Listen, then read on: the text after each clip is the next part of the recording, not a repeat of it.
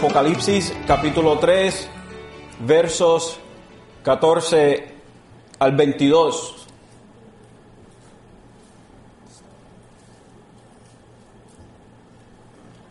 Y puede dejar su Biblia abierta en esos pasajes.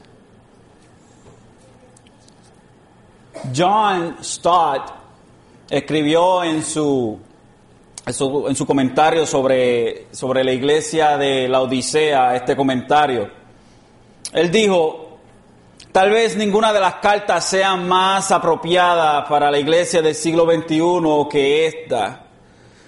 De, describe vivi, vividamente la religión respetable, sentimental, sentimental, nominal y superficial, que está tan extendida entre nosotros en la actualidad.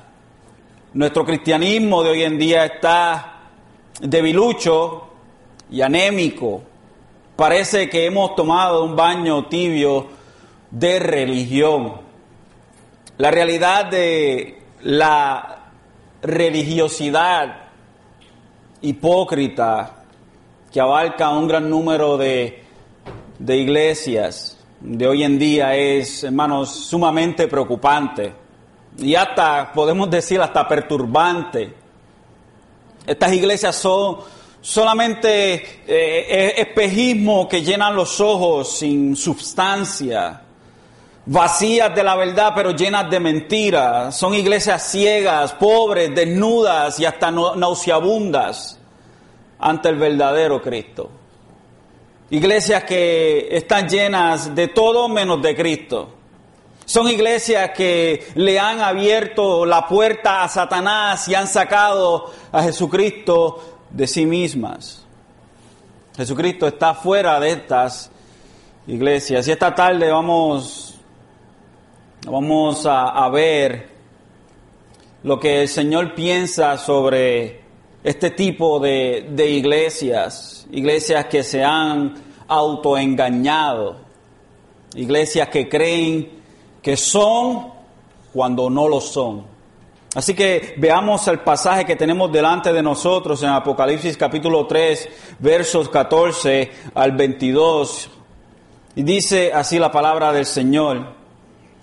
Dice, y escribe el ángel de la iglesia en la Odisea, el amén, el testigo fiel, el verdadero, el principio de la creación de Dios, dice esto, yo conozco tus obras, que ni eres frío ni caliente.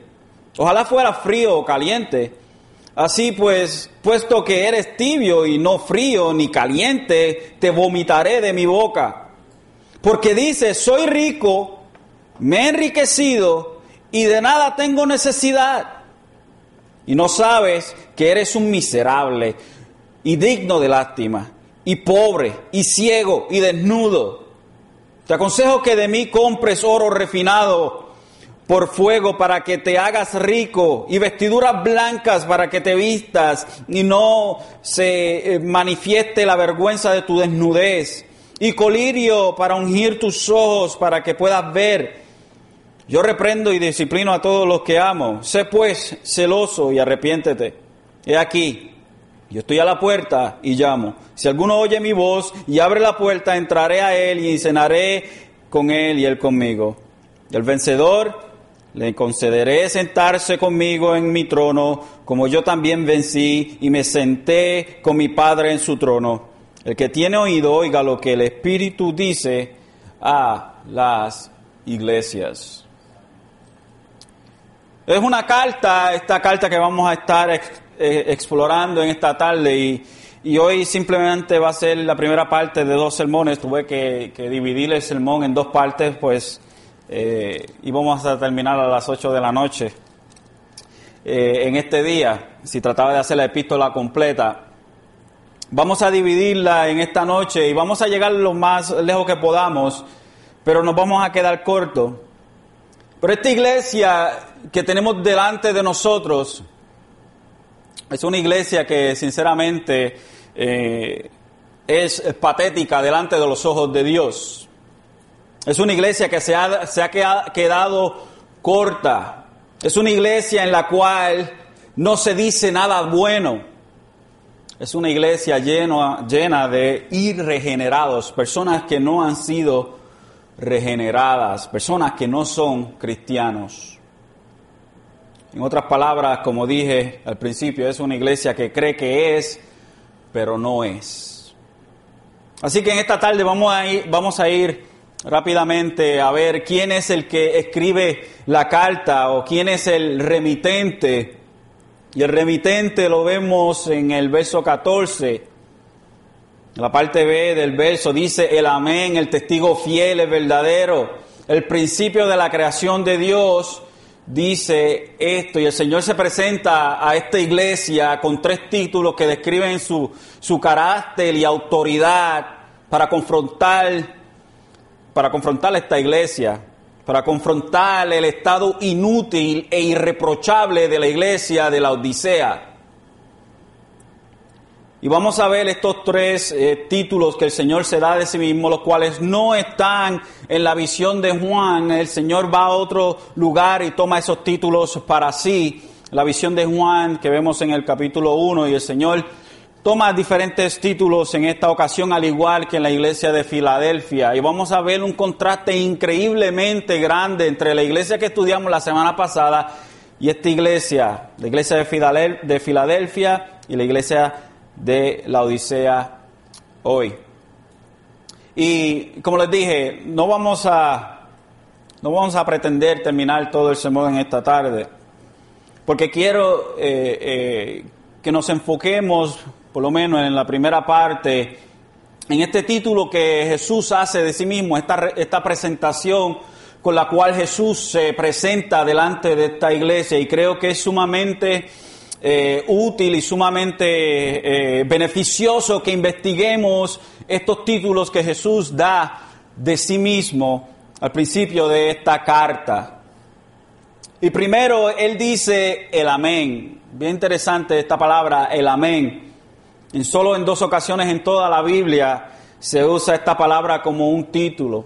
Una es aquí en, el verso 14 del capítulo 3 de Apocalipsis, hablando de Cristo, Dios encarnado. Y en Isaías 55, 16, hablando de Yahweh o de Jehová, el Dios de Israel.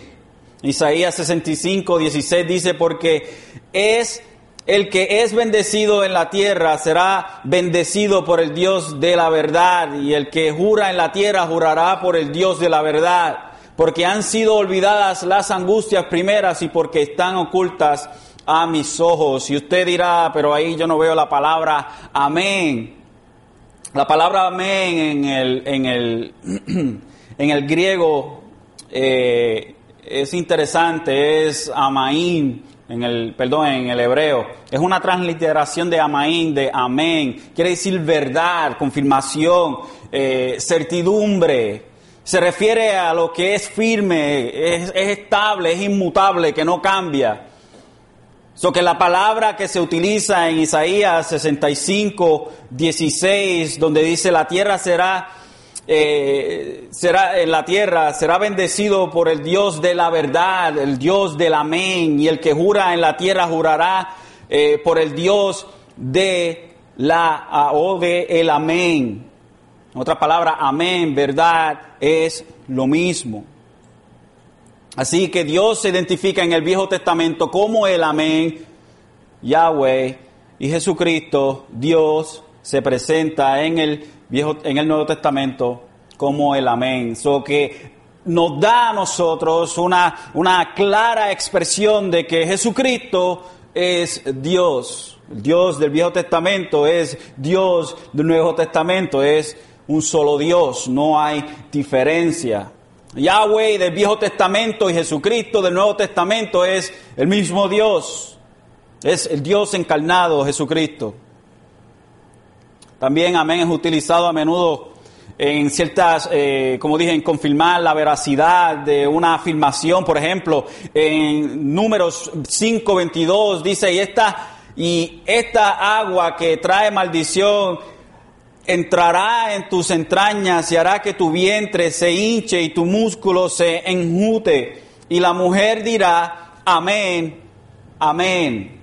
confirmando, como confirmación de lo que se ha declarado, una afirmación. Eh, por ejemplo, también en Nehemías 8:6, donde dice, entonces Esdras bendijo al Señor, el gran Dios, y todo el pueblo respondió, amén, amén. Mientras alzaba las manos, después, de, se, después se postraron y adoraron al Señor rostro en tierra. Amén, amén, confirma, así sea, verdad sea verdadero es, es confirmado. Mateo 6, 13 dice, y no nos metas en tentación, mas líbranos del mar, porque tuyo es el reino, el poder, la gloria para siempre, jamás. Amén. Y en 1 Corintios 16, 24, mi amor sea con vosotros en Cristo Jesús. Amén. Confirmando lo que se ha acabado de decir, la veracidad de esta afirmación que se ha acabado de declarar. También eh, vemos esta palabra traducida como, como verdad en algunas traducciones. Por ejemplo, en Mateo 5, 18 dice, porque en verdad os digo que hasta que pase el cielo y la tierra, porque en amén, porque amén os digo que hasta que pase el cielo y la tierra no se perderá ni la letra más pequeña de una tilde de la ley hasta que toda se cumpla. También en, en Mateo 6, 6.2 dice, por eso cuando des limosna no toques trompeta delante de ti como hacen los hipócritas en las sinagogas y en las calles para ser alabados por los hombres. En verdad, amén os digo que ya han recibido su recompensa. También en, en Lucas 4:24 dice, y dijo, en verdad os digo, amén os digo que ningún profeta es bien recibido en su propia tierra. Y podemos seguir dando verso tras verso donde Jesucristo utiliza, en muchas ocasiones Jesús comenzaba, en verdad, en verdad os digo, amén, amén os digo. Entonces podemos confiar en la, en la veracidad de lo que Dios dice, porque todo lo que Él es es sinceramente verdad. Jesús se presenta delante de esta iglesia como el amén. Y un, y un dato extraordinario de esta palabra, cuando Jesucristo, cuando se, en la forma en que se utiliza aquí de parte de, eh, hablando de Jesucristo como el amén, es, de, es que identifica, hace una identificación que Jesús, de Jesús mismo como el amén. Y, y es interesante, si, si vamos a 2 Corintios 1.20, y, ah, em, sinceramente me, encanta mucho este verso. En 2 Corintios 1.20 dice, pues tantas como sean las promesas de Dios, en Él todas son sí. Por eso también por medio de Él, amén, para la gloria de Dios, por medio de nosotros. Es por medio de la persona y la obra de Jesucristo que todos los pactos y promesas de Dios son cumplidos y garantizados. Todas las promesas de perdón, misericordia, eh, benignidad, gracia, eh, esperanza, eh, vida eterna están estrechamente ligadas a la vida, muerte y resurrección de Jesucristo. En otras palabras, Jesús es el amén porque Él es el que confirmó todas las promesas de Dios. Jesucristo es el amén, Él es en quien se, cumplen todo lo que Dios ha prometido. O sea, no es simplemente una palabra que Jesús toma así eh, a lo random, eh, sino que es una palabra que utiliza específicamente para dejarse ver como aquella verdad como aquel que, que cumple las promesas del Padre. Una manera hermosa en la cual Jesús se presenta delante de esta iglesia.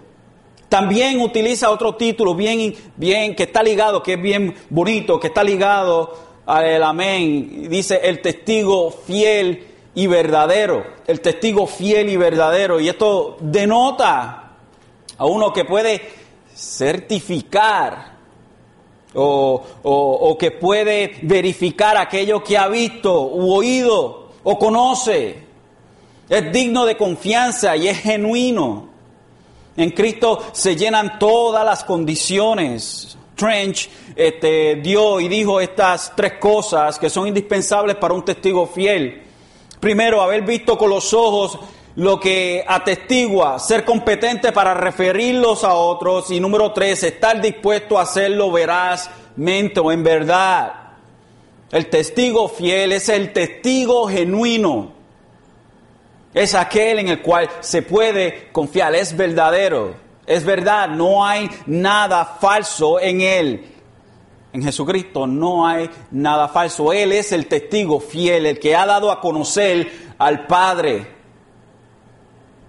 Y la razón por la cual Él puede hacer testimonio y puede dar delante de nosotros y puede ser el testigo fiel es porque Él es el único que vino del cielo para dar testimonio. Él es el único.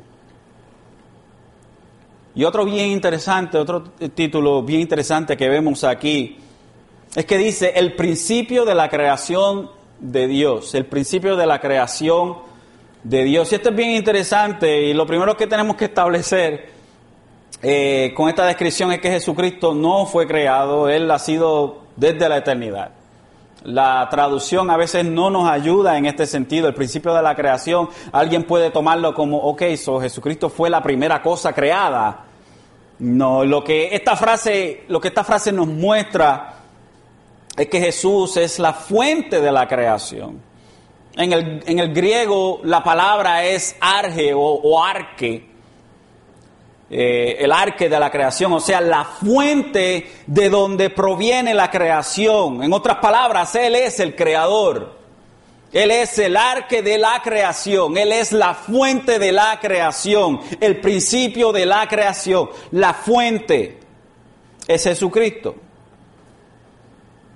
Apocalipsis eh, 22, 13 nos habla de, de, Jesús Jesús describiéndose a sí mismo, yo soy el alfa y la omega, yo soy la, el, alfa es la primera letra del alfabeto griego y el omega es la última letra del alfabeto griego, griego. Yo soy el alfa y la omega, el primero y el último, el principio y el fin. Juan en su, en su prólogo a su evangelio, Juan capítulo 1, Juan capítulo 1. Y, queremos establecer esto bien claro en esta tarde, hermanos, la deidad de, Jesucristo. Juan en su prólogo, en el verso 1, comenzando en el verso 1 hasta el verso 3, dice, en el principio existía el verbo y el verbo estaba con Dios y el verbo era Dios. Él estaba en el principio con Dios. Y mire lo que dice el verso 3. Todas las cosas fueron hechas por medio de Él. Y sin Él, nada de lo que ha sido hecho fue hecho. En el principio era el verbo, la palabra, el logos. Y el logos, la palabra, estaba con Dios. Y el logos era Dios, la palabra era Dios. Y todas las cosas fueron hechas por el logos, por la palabra. Jesucristo. Y sin la palabra, nada de lo que ha sido hecho, sin Jesucristo, nada de lo que ha sido hecho, fue hecho. Eso que nos presenta Juan en este primer en el primer capítulo, en el prólogo de su evangelio, a Jesucristo como el creador, como el creador.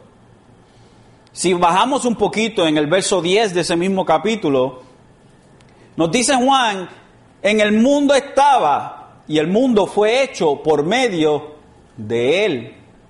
Y el mundo no le conoció. El mundo no conoció al Creador cuando el Creador se encarnó y vivió entre los hombres dos mil años atrás. También Hebreos capítulo 1, verso 2, dice, en estos últimos días nos ha hablado por su Hijo a quien constituyó heredero de, las, de todas las cosas, por medio de quien hizo también el universo. Es, es, es, una declaración una tras otra de que Jesucristo es el creador.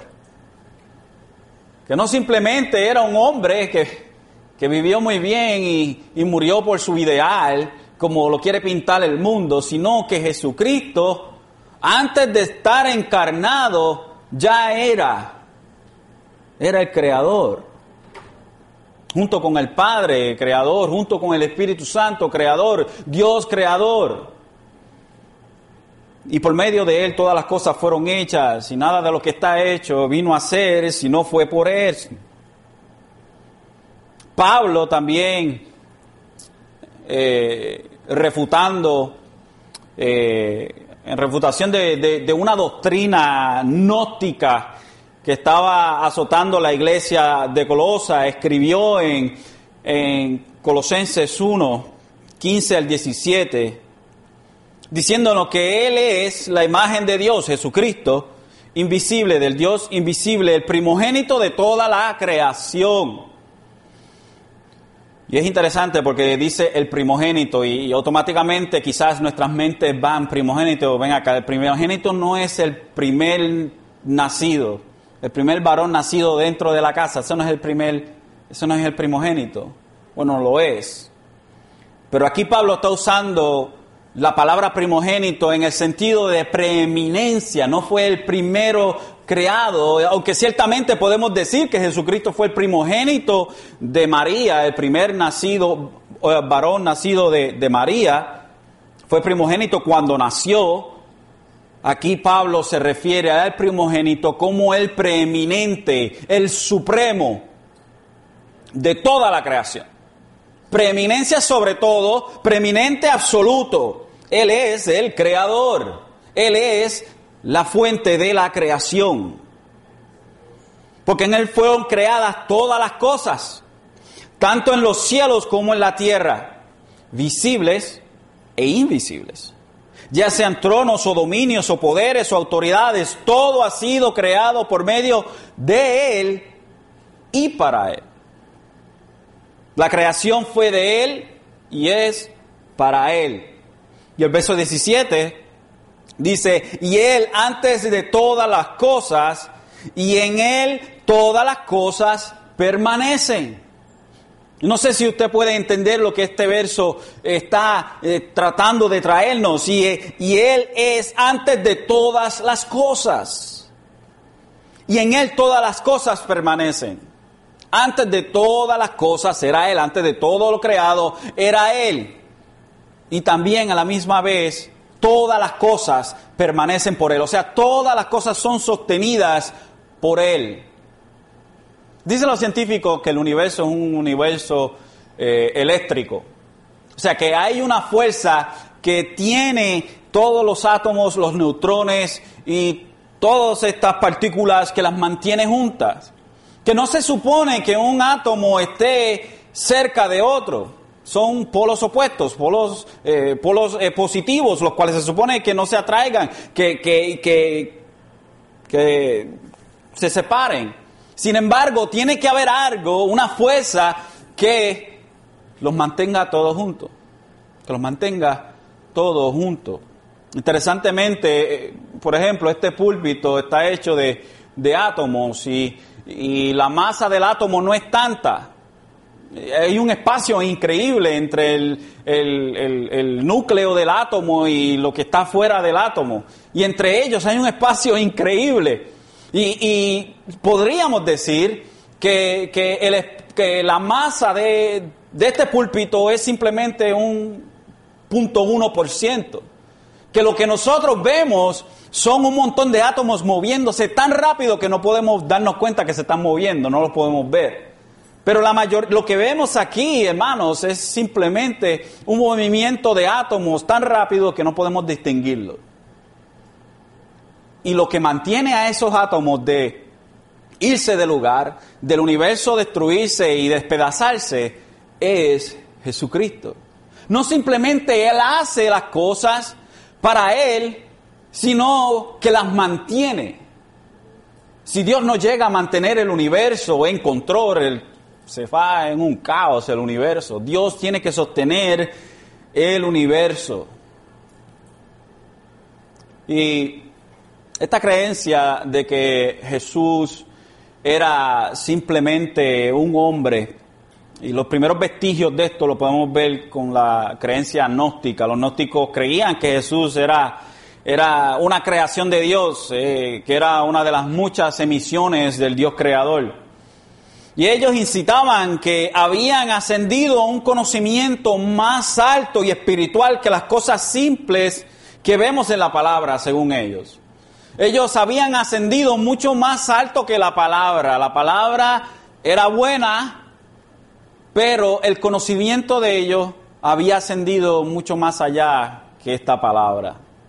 Esta es la herejía de los gnósticos, que todavía se ve hoy en día y que en el tiempo de, de la iglesia primitiva estaba bien rampante. Pablo dijo que Jesús era es el primogénito de la creación, en el griego es el protórocos, el prototokos. Me gusta decirlo mejor con el acento en, el inglés, el protórocos este, de la creación. Pablo nos dice que Jesús es el preeminente, el que recibe lo mejor. Y parece ser, hermanos, que en esta descripción Jesucristo está dando el problema de la iglesia de la Odisea. Esta misma doctrina gnóstica parece ser lo que estaba detrás del problema de la Odisea. Después de todo, Colosa, donde se había iniciado este tipo de enseñanza, estaba simplemente a 10 millas de la ciudad de la Odisea.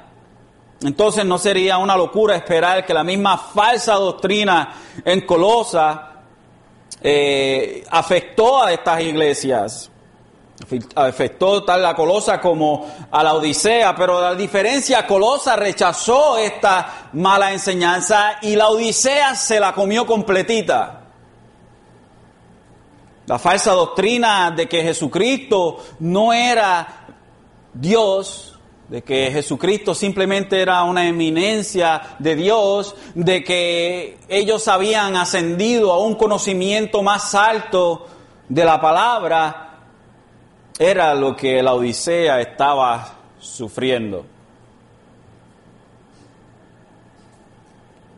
Vamos a ver el destinatario y vamos a tocar más de esta falsa doctrina más adelante. Pero vamos a ir al destinatario. Y escribe al ángel de la iglesia en la Odisea. E, e, esta, iglesia, en su, geografía y su forma de vida, su sociología y todas estas cosas, tiene mucho que ver con el contenido de la carta. Vamos a estar tocando una y otra vez eh, puntos que se mencionan en la historia, en la geografía de la ciudad de la Odisea, que tienen que, que están completamente relacionados con el contenido de la carta. Y la ciudad, la Odisea, estaba situada a la orilla del río Licio, eh, su ubicación en la, en la conjunción de tres caminos imperiales que atravesaban al Asia Menor. Esta ciudad se favorecía o era favorecida en su desarrollo como el centro comercial y administrativo de gran riqueza. Tres hechos eh, sobre esa ciudad conocidos por todo el mundo romano arrojan luz sobre esta carta. Era un centro bancario, recomendado aún por Cicerón para el cambio de moneda. Cicerón era un hombre increíblemente rico en ese tiempo. Eh, su ropa eh, fabricada y sus alfombras de lana eh, eran hechas especialmente de la esponjosa lana negra de ovejas criadas, que eran un centro bancario y eran un centro de lana negra, un centro, el centro de la lana negra en ese tiempo, algo caro, que estaba en gran demanda. Eh, otra de las cosas que tenía esta iglesia, perdón, esta ciudad, es que localmente tenía una escuela de medicina y productos medicinales, en especial un tratamiento ocular hecho con el polvo de una roca que se encontraba en la zona. Eran centro bancario, eran un centro textil y eran un centro médico. Ella estaba, esta ciudad estaba situada en el valle y era bien fácil de acceder a este lugar y tenían carreteras que, que cruzaban a Asia completo, que llegaba y se intercambiaban en la ciudad de la Odisea. Era como un cruzacalles. Así que eran extremadamente ricos y esto lo vamos a ver también en la carta todos los aspectos que hemos visto desde su empresa, eh, eh, eh, su gran riqueza, desde su como centro bancario, como centro textil de lana negra y como centro médico, lo vamos a ver en la carta. La Odisea era una ciudad de la parte occidental de Asia Menor y es interesante porque queda a 100 millas al este de Éfeso. Antes se le conoció por los nombres de Diospolis, de Roa, y debió ser reconstruida en el siglo III ah, por el gobernante hizo Antíoco II, quien le puso el nombre de su esposa, Laodice. So, la Odisea es esencialmente el nombre de la esposa de Antíoco II. Era próspera esta ciudad, una, ciudad industrial. Algo interesante también de esta iglesia, de esta ciudad, es que una de las principales deidades veneradas en la Odisea era Esculapio. ¿Se acuerdan que estudiamos Esculapio eh, un tiempo atrás? Era el dios de la medicina, es el símbolo que todos nosotros vemos en las ambulancias de la serpiente enrollada en la vara. Otra cosa bien interesante es que la Odisea contaba con una comunidad judía bien numerosa. Según una carta de los magistrados de la Odisea, de la Odisea que citan a Josefo, un historiador judío, a los judíos se les permitió observar el sábado, así como otros ritos, de acuerdo con el mandato de Cayo Rabilio. Por otra parte, cuando el gobernador Flaco, ese era su nombre Flaco, yo no sé si era Flaco, recomendado Flaco, ordenó la confiscación de contribuciones. Estaban pasando por un momento difícil, dijo, no más exportación de oro de aquí, necesitamos el oro. Eh, una de las cosas interesantes es que confiscaron las eh, ofrendas anuales de los judíos que se supone que se llevaran al templo en Jerusalén. Y se cuenta que había más de 20 libras de oro esto es alrededor de 375 mil 751 dólares en este tiempo.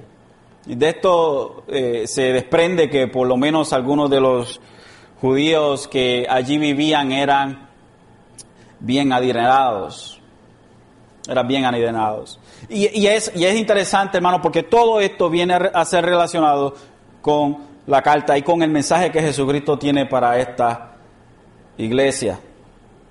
Vamos a ver la iglesia, vamos a conocer la iglesia. De nuevo, el Nuevo Testamento no nos dice exactamente, no nos menciona nada acerca de la fundación de la iglesia de la Odisea. Y esto es como en la mayoría de las seis iglesias, no se sabe excepto por Éfeso. Es probable que se estableciera durante el ministerio de Pablo, como hemos dicho anteriormente en Hechos 19:10, Pablo no fue el fundador de ella, ya que cuando les escribió a los colosenses, algunos años después aún no había visitado a la Odisea. Por ejemplo, en Colosenses 2.1 dice, porque quiero que sepáis que, que gran lucha tengo por vosotros y por los que están en la Odisea y por todos los que no me han visto en persona. Así que Pablo no llegó nunca a visitar a la Odisea ni a Colosenses. Él había oído de Colosenses y se le había dado reportes de Colosenses, pero nunca fue a Colosenses y tampoco fue a la Odisea. Mencionamos a la Odisea junto con, con Colosenses porque estaban bien cerca, simplemente a 10 millas de distancia. Eh, como Éprafas, el colaborador de Pablo, fundó la iglesia de la cercana Colosa, que esto lo vemos en Colosenses 6, 1 eh, Colosenses 1, 6 al 7, dice, que ha llegado hasta vosotros así como en todo el mundo, está dando fruto constantemente y creciendo así, lo ha establecido haciendo también en vosotros. Desde el día que oísteis, comprendisteis la gracia de Dios en verdad tal como aprendisteis de Éprafas, nuestro amado consiervo, quien es fiel servidor de Cristo de parte nuestra. También pudo haber fundado eh, la iglesia de la Odisea, pero no podemos ser dogmáticos. Quizás Éprafas fue el que la fundó, este colaborador de Pablo. Pero no podemos ser dogmáticos y no estamos seguros sobre esto. Puede ser, simplemente. Algunos también han sugerido que Arquipo, el hijo de Filemón, que vemos en, Filemón, el, el verso 2, dice a la hermana Apia y a Arquipo, nuestro compañero de milicia, y a la iglesia que está en su casa. Era un pastor en Colosenses 4, 17, este Arquipo, y decir Arquipo, cuida el, el ministerio que has recibido del Señor para que lo cumpla. Y eso es todo lo que tenemos sobre lo que la palabra nos dice más o menos de quiénes pudieron haber sido los fundadores eh, de esta iglesia. Pudo haber sido Éprafas o pudo haber sido Arquipos. La constitución apostólica en el siglo IV menciona a Arquipo como el obispo de la Odisea, pero esto no podemos comprobarlo Así que no podemos ser dogmáticos. En realidad, exactamente no sabemos quién fue que fundó la iglesia de la Odisea. Así que vamos entonces al reproche. Al reproche. Y esto es triste. Y el Señor comienza como hace con las otras iglesias. Yo conozco tus obras yo conozco tus obras. El Señor de la iglesia entra en directo al problema de esta iglesia, diciéndoles que Él conoce sus obras. Ellos han revelado su identidad por medio de sus obras. La palabra nos habla siempre que las obras descubren la verdad oculta. Y aunque, pues a veces, para nosotros estas cosas no son tan visibles para el Dios de los ejércitos. Todo se ve tal como es. Nosotros simplemente podemos ver, por ejemplo, aquí entre nosotros, lo que está delante de nosotros. Yo no sé lo que usted hace en privado, usted no sabe lo que yo hago en privado. Quizás sus obras delante de, de todos nosotros parecen ser muy buenas, pero en realidad Quizás en su casa usted es otra cosa, quizás en, otros lugares usted es otra cosa, o quizás usted exteriormente se ve muy bien, pero en realidad todas las obras que hace las hace con un propósito que no es para Dios. Así que las obras entonces son visibles perfectamente delante de los ojos de Dios. Por eso es que Jesús dice, yo conozco tus obras. Las obras revelan siempre lo que nosotros somos, aunque no sean visibles delante del resto de los hombres. Delante de Dios están bien claras. Santiago en, Santiago 2, 14 dice, ¿de qué sirve, hermanos míos, si alguno dice que tiene fe, pero no tiene obras? ¿Acaso puede esa fe salvarle? ¿Puede la fe sin obras salvar al hombre? Absolutamente no. La fe sin obra es muerta. En otras palabras, una fe sin obra no es una fe salvadora. No somos salvos por obras, pero la fe verdadera resulta en obras. Así que el Señor dice, yo conozco tus obras, no hay nada que se escape de, mi, de mis ojos. Conozco absolutamente bien. Y le dice que ni eres frío ni caliente. Ni eres frío ni caliente. Ojalá que ojalá fuera frío o caliente. El Señor toma una característica geográfica de la iglesia, o perdón, de la ciudad, para describir la condición espiritual de la iglesia de la Odisea.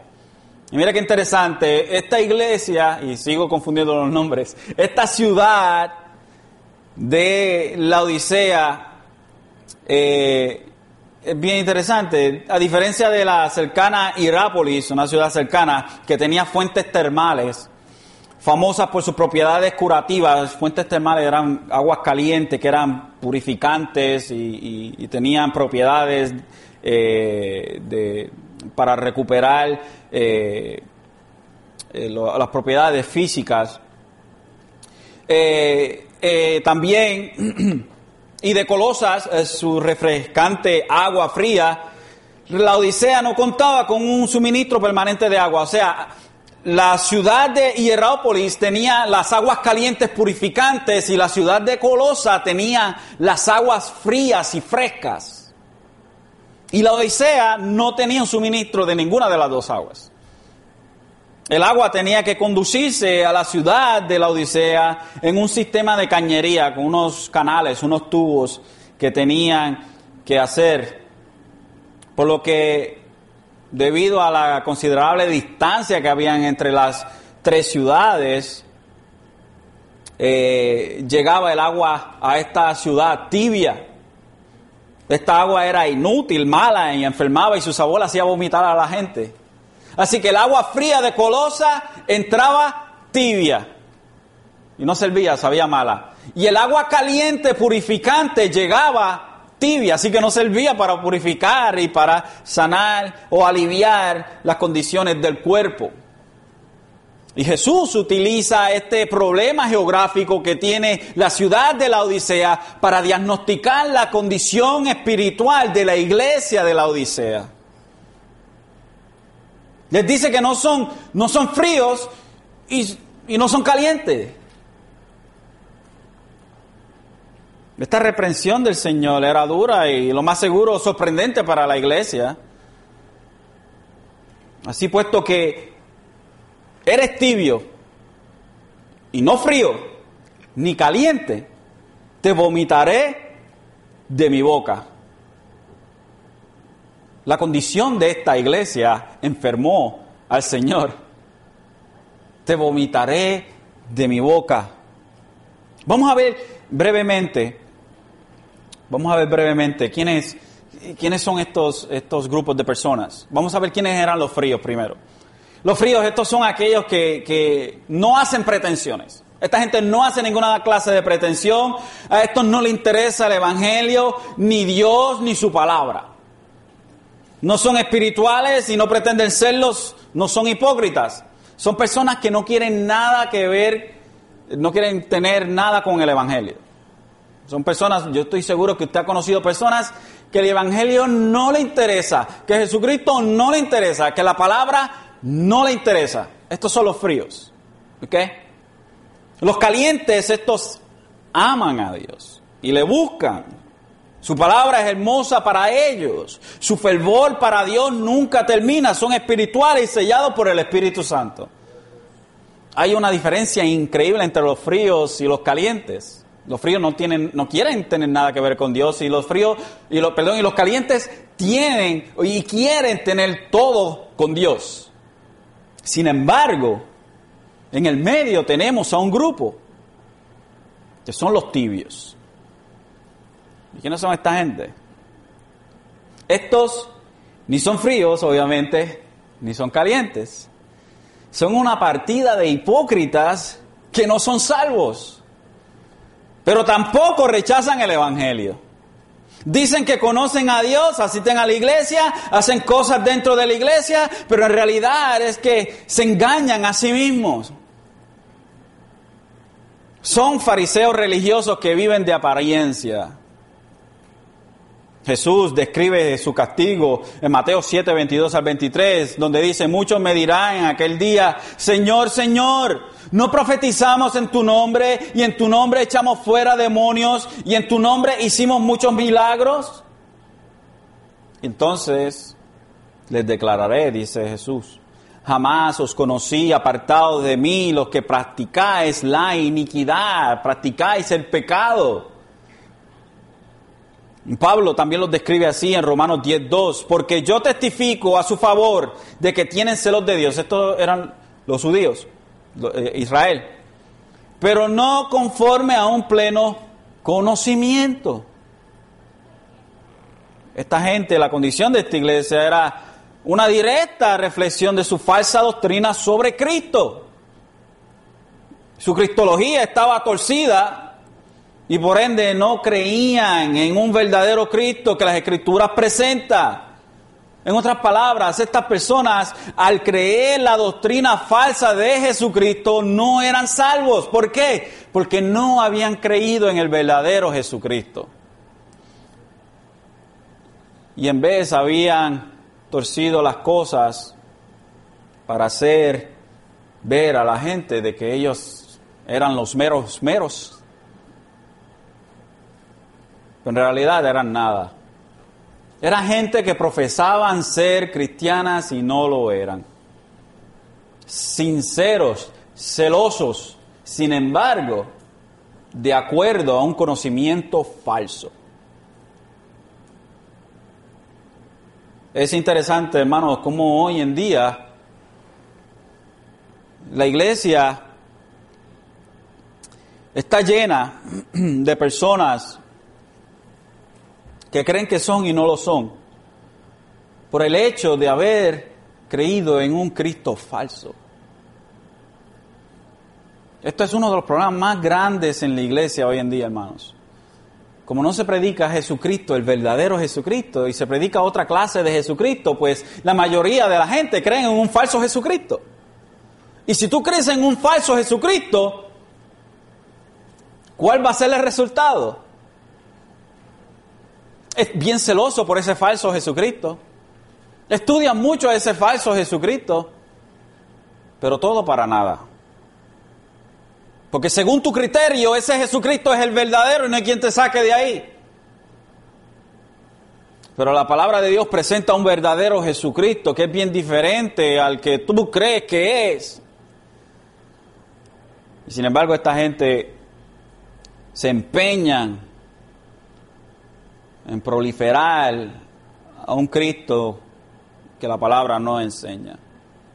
Esta gente habían creído un falso Cristo. Esta gente estaban, hermanos, en las garras de Satanás. Esta iglesia no era cristiana. Una iglesia que no era cristiana. Desde Éfeso vemos, en Éfeso vemos una, una iglesia que tenía buena doctrina, pero su primer amor le, su primer amor le faltaba.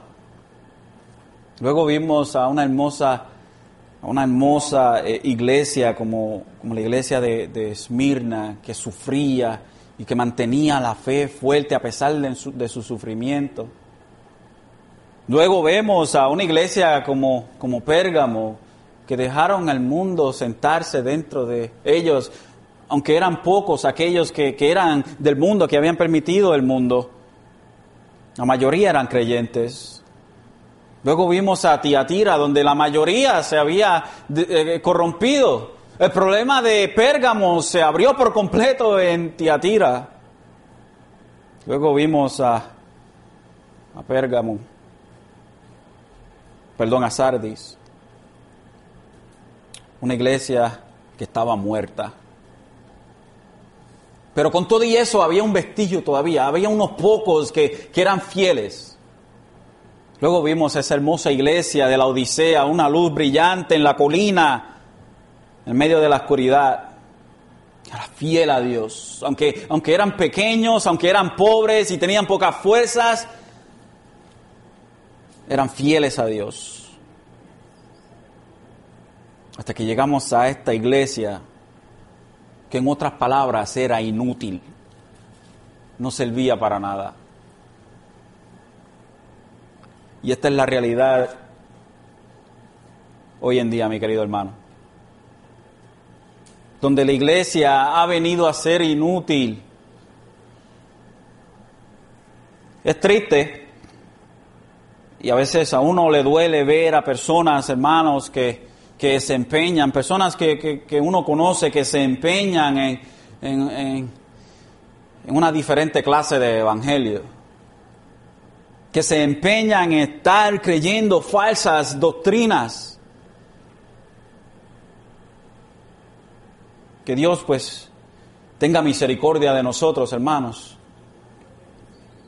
y podamos nosotros entonces avisar aquellos que están en doctrinas de error. No estoy hablando de personas que tengan diferentes opiniones en ciertas cosas. Estamos hablando de personas que están en completo error. Cristianos, hermanos, verdaderos cristianos que, que, alguna vez conocieron la, verdad y verdaderamente aman a Dios, pero porque por su falta de, de, escudriñamiento de la palabra, en otras palabras, por su vagancia, al no escudriñar la palabra, han caído en falsas doctrinas. A esos tenemos que arrancarlos, hermanos. Tenemos que enseñarles la verdad, avisarles. Esto no es cuestión, hermanos, de, de, tener peleas con la gente. Es cuestión de enseñar el amor que Dios ha puesto en nosotros para con ellos. Y avisarles, sal en amor. Sal de donde estás. Pero a veces no nos atrevemos y creemos pues que la gente nos va a criticar o que la gente va a decir cosas malas de nosotros. Hermanos, so what? que digan lo que quieran. Pero seamos una trompeta, hermanos, en el medio del valle y soplemos lo más duro posible. Que todo el mundo oiga quién es el verdadero Jesucristo. Que no es un, un, Jesucristo que nos formulamos en nuestras mentes, que va conforme a nuestros sentimientos, pero que es un Jesucristo verdadero, el testigo fiel Por eso Jesucristo se presenta a esta iglesia de esta manera. El amén. El cumplimiento de todas las promesas de Dios el Padre. El verdadero.